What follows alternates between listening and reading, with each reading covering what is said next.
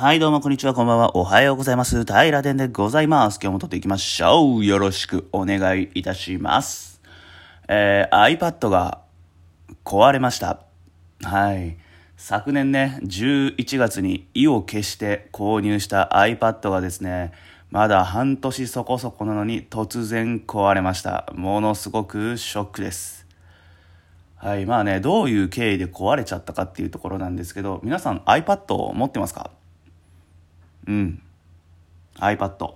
あれね、便利なんですよね。あの iPad だけじゃなくて僕一緒に Magic Keyboard っていうのを購入してまして、えープラス2万円か3万円ぐらいしたんだと思うんですけれども、まあ、それを使うことでね、えーパソコンのように iPad を使用できるという代物になっております。プラス、えーお絵描きとかね、まあ、ノートに文字を書くようにもろもろ使えるマジック違う Apple Pencil の2これもね一緒に購入したんですけれどもこれはね1万円そこそこしてね iPad 合計ね、まあ、10万超えちゃったんですよね。はい揃えるのに。まあそれを使って半年で壊れちゃったというところで今大変ショックを受けております。はい。えー、すいません。経緯を話す途中でそれちゃったんですけど改めてあのどういう経緯だったかと言いますとお仕事中ですね。私あの、まあ、営業職をしておりまして、まあ、ぐるぐるぐるぐるお得意先様を、えー回る仕事をしておるんですけれども、まあ、そのね、えーお昼休憩いつもね、えー某立体駐車場の2階にね車を駐車して、えー日差しを避けながら奥さんの作ってくれたお弁当をね食べるという昼休憩を過ごしておるんですけどその時にね、えー iPad で、えーその前の日とかその日の朝にダウンロードしておいた YouTube の動画をね見るようにしてるんです。で、えーまあ、何を見てるかって言ったら東海オンエアだったりそのサブチャンネルの控え室であったりあとはあのゲーム実況の MKR チャンネルとかをね見ることが多いんですけれどもまあその時はね東海オンエアね、えーなんかの動画を見ておる時に突然画面がね真っ暗になったんですよ。おいおい電池切れかい？と思って。朝目いっぱい充電してきたような気がするけどおいおい電池切れじゃねえか。くっそ今日はもう動画見れねえぜと思って iPad を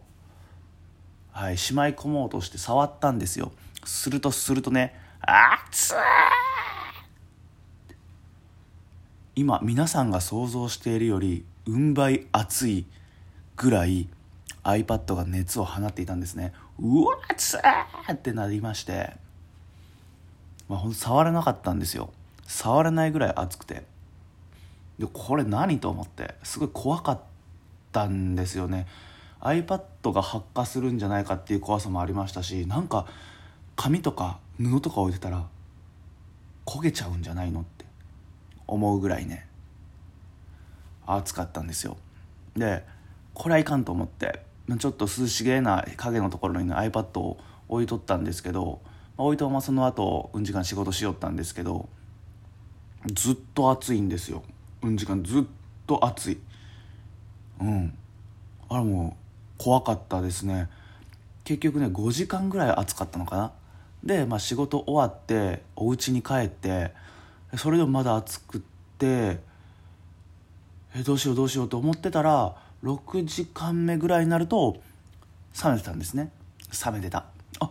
ようやく冷えた。よかったよかったと思って。でまあ Google とかで iPad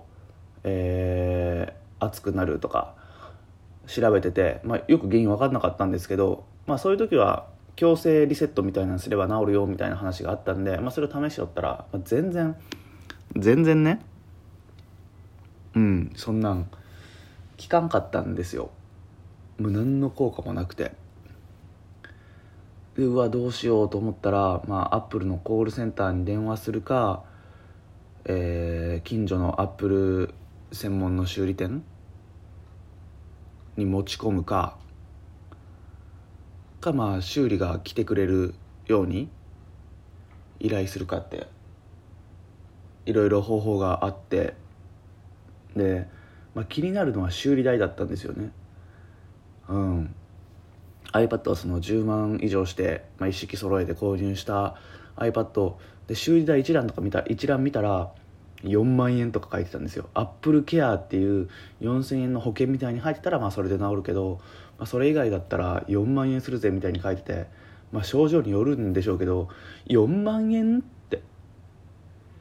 僕ねちょうど4万円分ぐらい今欲しいものがあってあったんで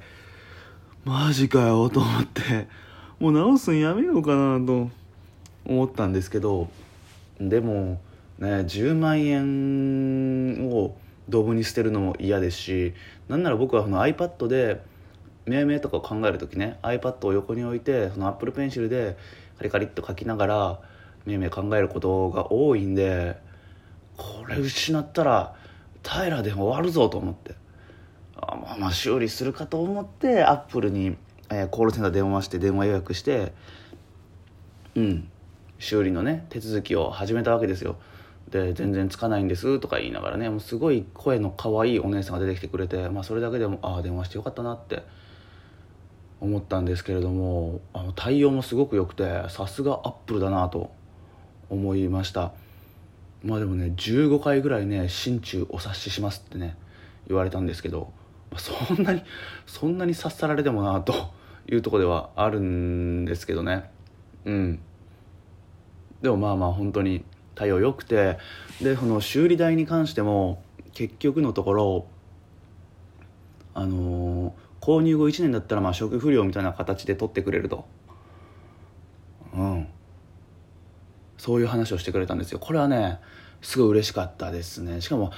みんなに言ってるのかなってもしかして僕の電話対応がすごい良かったからお姉さん気を貸してあこの人すごいいい感じの対応するじゃんと思って無料にしてくれたのかななんてねちょっとはい。能天気なね 発想をしながらねありがとうございますっていう風に。で種類がねあの2択選べて、まあ、さっきもお伝えした通り、えーそういうアップルの専門店に持ち込むか、えー集荷サービスって言ってどっかの宅配業者が取りに来てで持って帰ってくれるか。これすごいんですよ。こっちでね梱包とか全然しなくていいしこっちから発送もしなくていいしアップルのホームページで、えー事前予約みたいなのしとくと指定の時間に取りに来てくれるっていうねサービス。iPad そのまま渡したらいいっていうサービスらしくてですね。まあ今このポッドキャスト撮ってる時間ちょうどその集荷待ちの時間なんです。いやすごいですよね。でこれあれなんですよ。アップルの正規店で購入してるからみたいなことらしいのかな？違うかもしれないんですけど。なんかホームページ行って自分の電話番号とか入れたら「ようこそ平田さん」みたいな感じで、はい、平殿のね、えー真の姿ですね。平田さんがえーようこそみたいにされてあなたが今まで購入したアップル製品は以下の通りですっていうその自分の購入一覧も出るんですね。でそれに対して、えータッチパネル選択して、えー今回 iPad です。iPad がぶっ壊れましたっていうところでうん。そういうサービスをね受けれる集荷サービスやったり持ち込みサービスの事前予約ができるっていうところやったんで、まあ、電話とかもすごい良かったんですけどいやまあそういうね、あのー電子機器というかアップル製品が壊れるっていうのは怖いですね。何よりねやっぱりお金がぐわっとかかる。うん。今回無料で済みましたけど4万円って言われたらもうメンタルへしゃげますからね。うん、僕何が欲しいかって今欲しいものをあげたじゃないですか。今欲しいもの数点あって一つはあのイヤホンね。もうずっと言ってるんですけど、えー2000円のイヤホンじゃあね、えーもうしんどいと。ただあのファルコン2とか、えーあれあれエアポッツとか欲しいんですけどでもまあ言うて2000円のイヤホンでこと足りるよなともうちょっと思うんでこれ渋ってます。うん。でえー一番怖いのはね AirPods とかああいう線で繋がれてないからなくすんじゃねえのっていう僕初めてだったんですけどね。なくすんじゃねえのっていう懸念があるんでちょっと、はい、二の足を踏んでおるんですけどね。うん。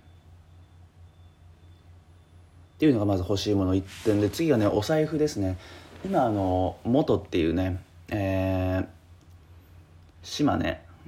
鳥取？ごめんなさい。ちょっと僕もあの四国ディスになって言いながらここら辺曖昧なんですけど米子っていうところにある、えー革のブランド？元 MOTO 元っていうねブランドの財布を僕はあのずっと学生時代から、まあ、あのモデルは変えながら使っていてで元の財布今2代目なんですけど、まあ、それをねそろそろ買い替えたいなと。で1代目はあの三つ折りのちょっとコンパクトな、えーと、ホワイトハウスコックスとかでよく使われるような三つ折りの代表的なモデルを購入してその後、えー、ジップのね、えー、長財布を購入して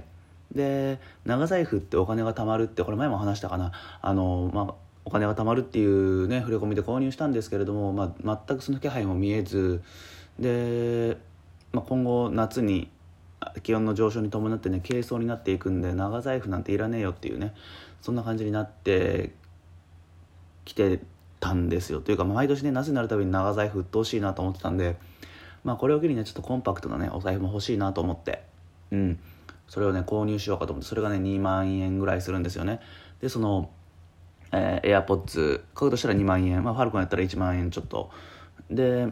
えー、あれあれあの財布がね1万あ2万円ぐらいするってことで、まあ、4万円ねかかるっていうとこで